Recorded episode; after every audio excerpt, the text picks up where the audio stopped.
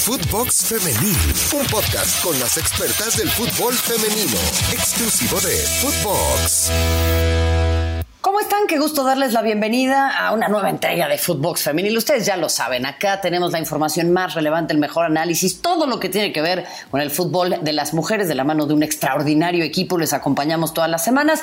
Mi nombre es Marion Reimers y también gracias a ustedes porque ustedes forman parte de este equipo. Estamos en el número uno, ¿eh? Somos el número uno, o de repente por ahí el tres, el cuatro, el cinco, pero sí somos el número uno en cuanto a fútbol femenil se refiere y también estamos en el top, siempre, en cuanto a podcasts de deportes. Repito, gracias.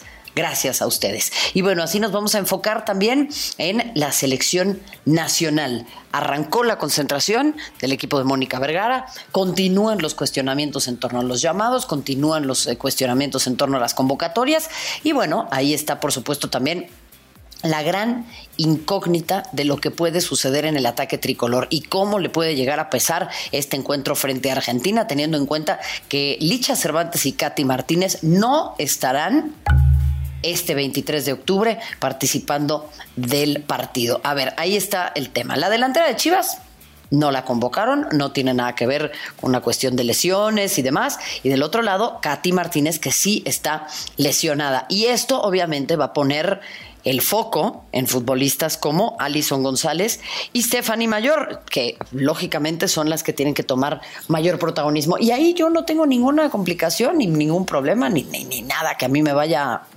a generar eh, eh, eh, algún resquemor, espero ustedes tampoco, porque pues lógicamente Alison González tiene una larga trayectoria con distintas selecciones nacionales con límite de edad, ahora también ya con la mayor empezando a tener ese fogueo tan importante, y Stephanie Mayor, que es pues, una figura ya consagrada al interior del tricolor. El tema sería pues impulsar un poco más la competencia y darle también oportunidad a otros futbolistas. Hay que ver qué es lo que esto significa también para Kiana Palacios y Mira Delgadillo, que obviamente van a buscar esta oportunidad para mostrarse, pero ¿por qué, por, ¿será que estamos cortas en ataque? Estamos hablando de seis futbolistas en cuanto a la delantera se refiere, pero me parece que podemos tener pues algo un poquito más sustancioso y no critico los llamados de Mónica Vergara, simplemente digo, bueno, hay que empezar a, a impulsar a otras eh, eh, futbolistas. Díganme ustedes, ¿Qué opinan? ¿Qué opinan? ¿Quiénes deberían estar conformando el ataque tricolor? ¿Quiénes deberían estar sumándose a esta convocatoria o a quienes eh, les falta, les falta ver?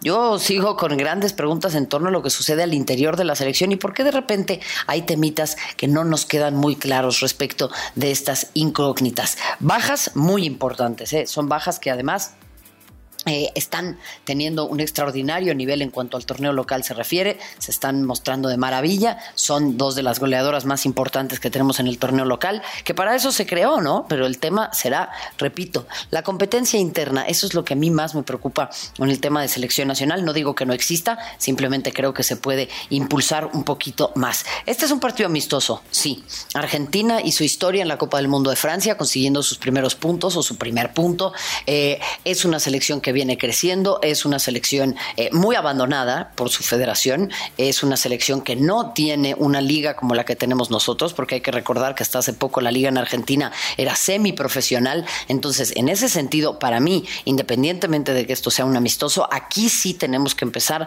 a elevar el nivel de exigencia para las dirigidas por Mónica Vergara y para la misma entrenadora. Este partido sí tiene que ser de preparación, ustedes saben que a mí no me gusta caer en el exitismo, no me gusta caer en esos temas de hay que ganar sí o sí, esto es una obligación, etcétera, etcétera. Pero lo que sí considero es que teniendo en cuenta lo que es este equipo, va a ser súper, súper importante empezar a pelear de manera muy seria en contra de una selección como Argentina, que en teoría no tendría que significarle mayor complicación a la selección mexicana de fútbol, que estará, repito, jugando este sábado. Vamos a estar de fiesta de plácemes. Así que, bueno, avísenme ustedes también qué opinan. Escríbanos con el hashtag Footbox femenil. Y aquí entonces vamos a hacer un pequeño punto de inflexión para que hablemos ahora del Real Madrid de Kenty Robles, una situación eh, interesante, interesante, perdón. El cuadro blanco sigue sin perder, con paso firme, pero ojo, únicamente en la liga han sumado cuatro puntos de 21. No avanza bien en el nivel local el Real Madrid y eso lógicamente nos habla también de, eh, bueno, lo complicado que está siendo la conformación de este equipo, que recordemos fue heredado y el Real Madrid después ya le puso su nombre. Así que vamos a escuchar al Real Madrid de dos caras. De un lado, lo que sucede en la Champions, del otro lado, lo que sucede en su liga local. El Real Madrid femenil esta temporada tiene dos caras, la de Champions y la de Liga. Mientras en el debut en el viejo continente está sorprendiendo y aún continúa invicto, en la competición doméstica coquetea con el descenso y solo ha conseguido sumar 4 puntos de 21 posibles. Una victoria por la mínima ante el Eibar y el empate en extremis contra el Granadilla es su balance. Empezó la temporada compitiendo muy bien ante el Manchester City. Es más, uno de los clásicos en las fases finales de la Champions fue eliminado a las primeras de cambio por el equipo blanco, en el que era su debut europeo. Empató en el Di Stéfano gracias a un gol de Kenty Robles, mientras que en Manchester ganó por la mínima con un tanto de Sornosa. Invicto, se presentó invicto en la fase de grupos, aunque en liga no estaban yendo las cosas tan bien. El conjunto de David Asnar naufragó ante Levante con un contundente 4 goles a 0. El empate ante el Granadilla daba algo de esperanzas, pero se fueron con dos nuevas derrotas ante la Real Sociedad y el Athletic.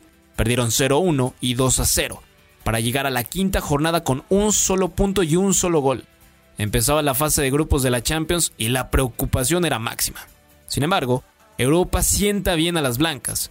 Con un cambio de sistema, tres centrales y dos carrileras, se presentó al equipo en Ucrania. Ganó al Kharkiv por la mínima con 0 a 1, gracias al gol de Lorena Navarro. El equipo empezaba a despegar y en liga venció a Leiva remontando con tantos de Moler y Rocío Galvez. Pintaba bien la cosa con la tercera victoria seguida.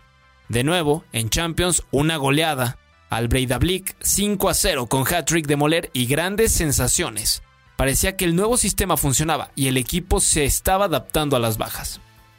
Volvió la primera Iberdrola y volvió la peor versión del equipo blanco.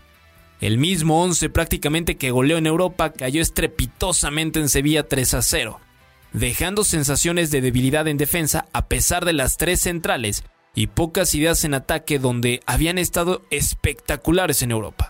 El Real Madrid tiene un pie en los cuartos de la Champions tras ganar a los dos rivales más asequibles del grupo, pero se aleja de Europa en la primera Iberdrola, decimotercero en la clasificación con solo cuatro puntos, los mismos que Villarreal, Valencia y el Sporting Huelva. Es preocupante la situación del equipo de Kenty Robles? Bueno, pues ahí también la realidad de una futbolista de selección nacional, como lo es Kenty Robles, de una larguísima trayectoria, una futbolista importantísima y, bueno, que está buscando también ponerle cara a este equipo del Real Madrid, levantarlo, porque conformar un proyecto como este no es fácil. Ni con todos los billetazos del mundo, ni con la camiseta merengue se gana así de fácil en una industria tan competida como lo es el fútbol femenil. Y ustedes ya lo saben, Acá tenemos la mejor información, el mejor análisis y estamos con ustedes todos los días, de lunes a viernes, a través de Footbox. Mi nombre es Marion Reimers. Gracias y hasta la próxima. Footbox Femenil, podcast exclusivo de Footbox.